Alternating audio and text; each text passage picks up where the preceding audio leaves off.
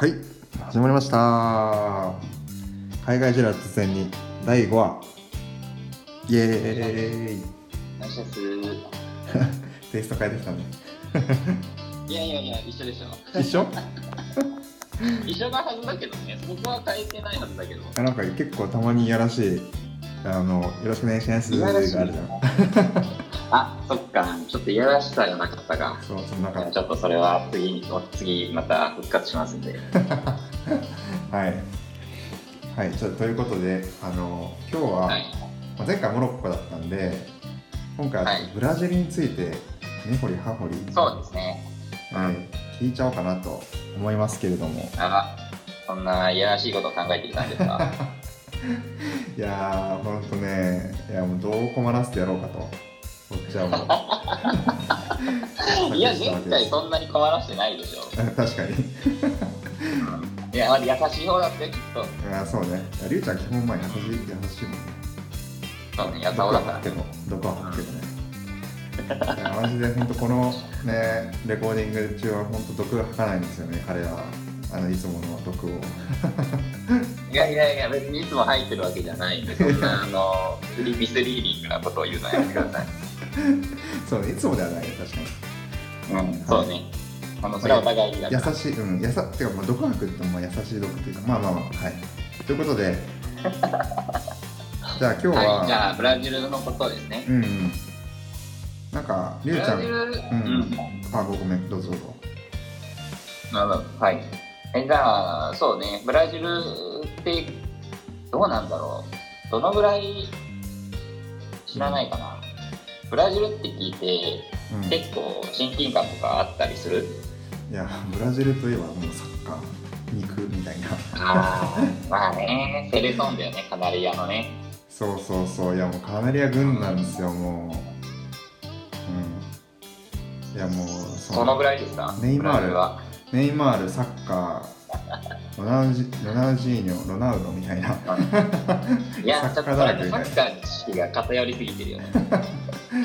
そうね。あとはもう、うん。うん。なんだろうね。あまあ森林？アマゾンみたいな。そんなイメージアマゾンね。うん。そうね。まあでもそのあたりになんのかね、ブラジルは。たあとカーニバルとか？ブラジルの美女みたいなうんうんうん。そういうイメージなるほど、なるほど。ちょっと遠いですね、あなた。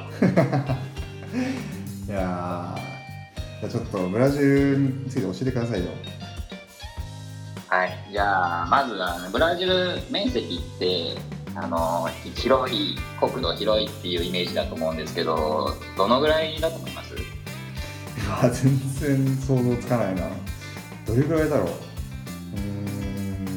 えなどういう日本の何倍とか。あそうねじゃあ日本のえーっと3倍？あもう、しょうもない。本当にしょうもない。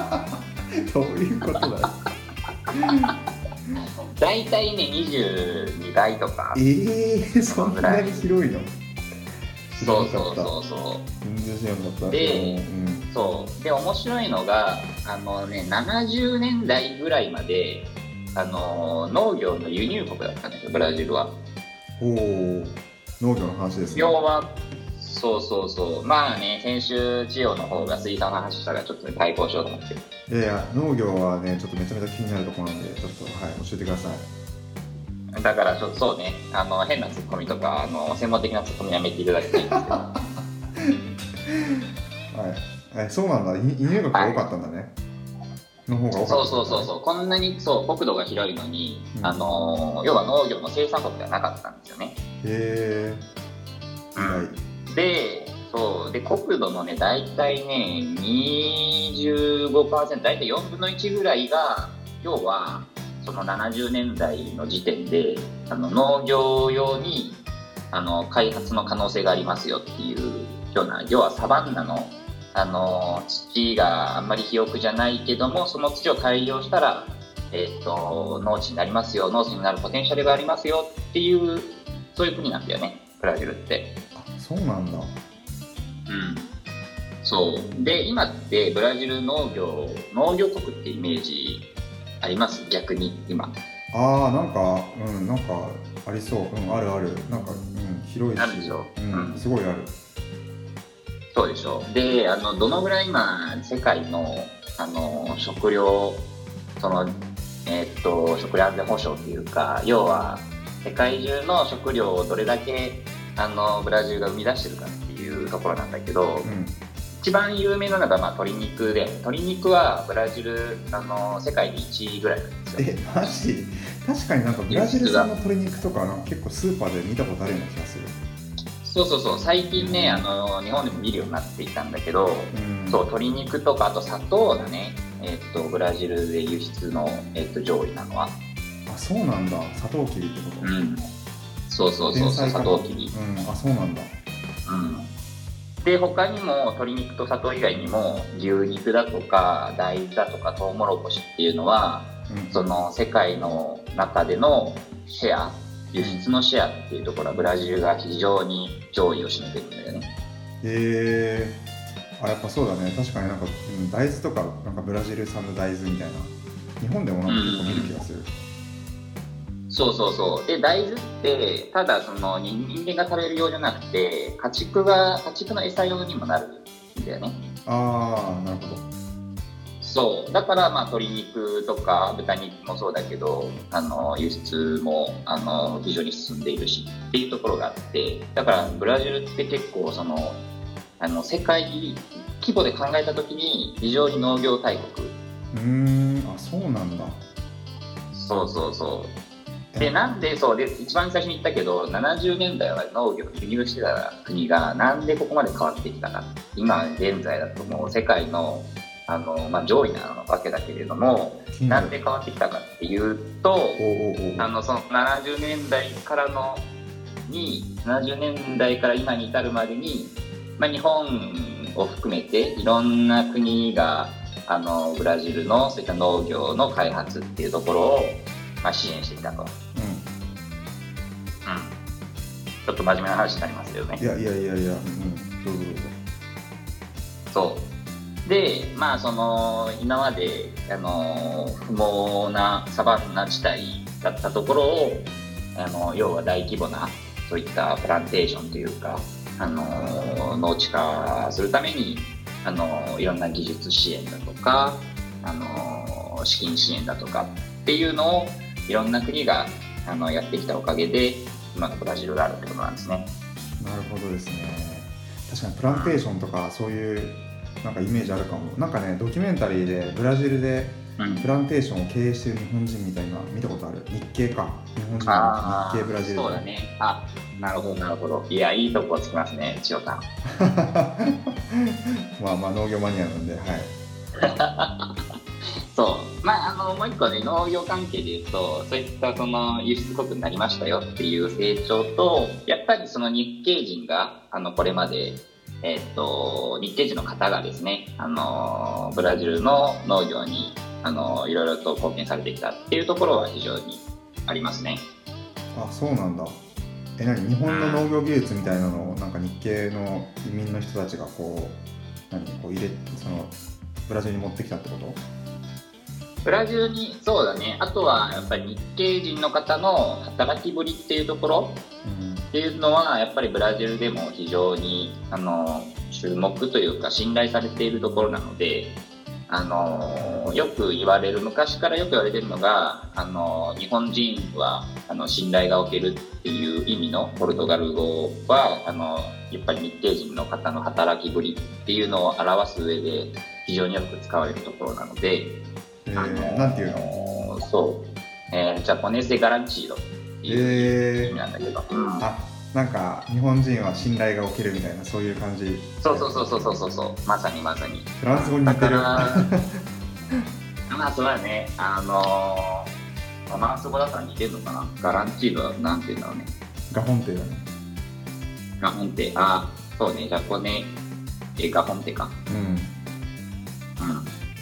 うん。そう。えだからそうだから日系人の方の働きあのこれまでの貢献っていうところは非常にブラジル農業の、あのー発展に寄与してきてでえっとねブラジルでもリンゴってあるんですよ。ー、えー、イメージない。そうあのブラジルって縦に割と長い国で、うん。要はあの熱帯のイメージあるじゃないですかブラジルって。あるね確かに。そう、うん、でも南の方もにもこう国土はあの広がっているわけでそっちはやっぱりなんて言うんだろう。日本と同じように縦に長い国っていうことであのそういったリンゴも生産できるような気候っていうのはあのある地域であるんだよね。あそっか。南に行けば行くほど寒いんだもんねブラジルの場合ね。そうそう寒いんだよねそう。一番南なんてもう超寒いんだから。あそうなんだ。へえ俺はダウンを着て出たんだから あ行ったことあるんだ。昔の話だけど。そうそうそうそう留学した時にね。へえそうなんだ。意外だね。あじゃあいろんな作物が取れるんだねきっと。そうそうそう。いろんなところで地域多様性があるからいろんな作物が取れて、うんでリンゴの話にちょっと戻るけどあのー今スーパーとかでね富士っていうリンゴの品種がねよくあのもう最近結構普及してるんですよ。はいはいはいで富士って何かっていうとこれも富士リンゴなんだよねああ日本のそうそうそうであの昔ある日系人の方が富士リンゴのあの栽培についてあのいろいろと技術通信をしてきたと。うんっていうことで、あのー今ではもう富士って言ったらあリンゴの一つねっていうことでもう広まるぐらいまでに、あのー普及してきてるんだよね。ああそうなんだ。うん。へえ面白いね。なんかそう。うん。コーヒーとかのイメージもあるけど、まあ、リンゴのリンゴも結構あれなんだね。その有名というか。そうだね。うん。だからそういろんな端々で結構日本との関わりっていうところは見れるかなと。思うし、へーまあさっき一番最初の話に戻るけど鶏肉は結構日本にも今輸出してるしブラジル産のコーヒーは有名じゃないですか。でそのリンゴの話うん。もあってやっぱりね農業っていうのは人間の生産のあの根底にある部分なのであのそこはどうしてもやっぱり日本とのつながりっていうことを考える上でも非常にブラジルを理解する上で、まあ、重要なことなんだよね。はいなるほどですね。じゃあそうですねじゃあブラジル農業おじさんということであの すげえ適当に締めようとしてそんなちょっとそのタイトルダサいから書いてあったんだよな。なるほどですね。あでも本当めちゃめちゃ勉強になった。えすごい。なんかりゅうちゃんそんなにブラジルの農業あれ担当してたの？担当してんの？担当というかまあ仕事でたまに関わることはあるから、あのーちょっと最近勉強し始めだよねあとはあの千代がなんか水産の話を生意気にするからあこれはちょっと農業の話しないかな。っていう対抗心ね。対抗心ね。そうそうそう。はい。ありがとうございました。ということではい。はい。まあだからそうだね。ブラジルの話はとりあえず一番最初はこんな感じで。あとはまあまだまだ全然ブラジルの魅力とかわかんないこととか伝えきれてないのでおいおい話していけたらなと思います。はい、じゃあ当分交互でいきましょうか。はい。そうね。はい。じゃあはい。今日は割といい時間になりましたので皆さんご視聴ありがとうございました、ありがとうございました。じゃあまた。ではでは。ではでは